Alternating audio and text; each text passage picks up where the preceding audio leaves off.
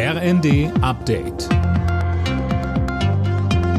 Stündlich neu. Auf den Punkt informiert. Ich bin Linda Bachmann. Guten Tag. Wer heute mit Bus und Bahn fahren will, muss sich wohl eine Alternative suchen. Die Gewerkschaft Verdi bestreikt in Baden-Württemberg, Hessen, Niedersachsen, NRW, Rheinland-Pfalz und Sachsen den ÖPNV. Gleichzeitig ruft Fridays for Future heute zum globalen Klimastreik auf. In vielen Städten sind Aktionen geplant, beispielsweise für den schnelleren Ausbau der erneuerbaren Energien.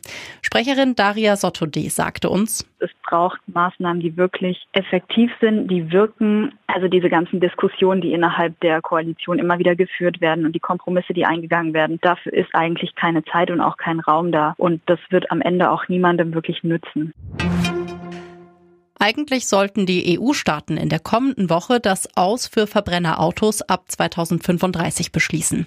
Die Abstimmung wird nun aber verschoben, unter anderem wegen der FDP. Fabian Hoffmann. Die Ampel in Berlin hat keine gemeinsame Linie bei dem Thema. FDP-Verkehrsminister Wissing will Verbrenner auch nach 2035 noch zulassen und mit synthetischen Kraftstoffen, sogenannten E-Fuels, betreiben. Ohne die deutsche Zustimmung wäre die Abstimmung in Brüssel gescheitert. Jetzt wird hinter den Kulissen diskutiert, wie noch eine gesichtswahrende Lösung her kann. So könnte die EU-Kommission der FDP den Einsatz von E-Fuels zusichern.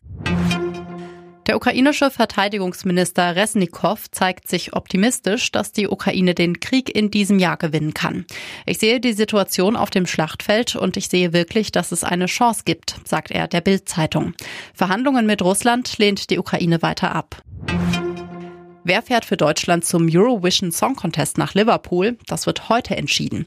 Als Favoriten gelten Partyschlagersänger Icke Hüftgold, die Rockband Lord of the Lost und die Volkssängerin Patty Gurdy. Das ESC-Finale steigt am 13. Mai. Alle Nachrichten auf rnd.de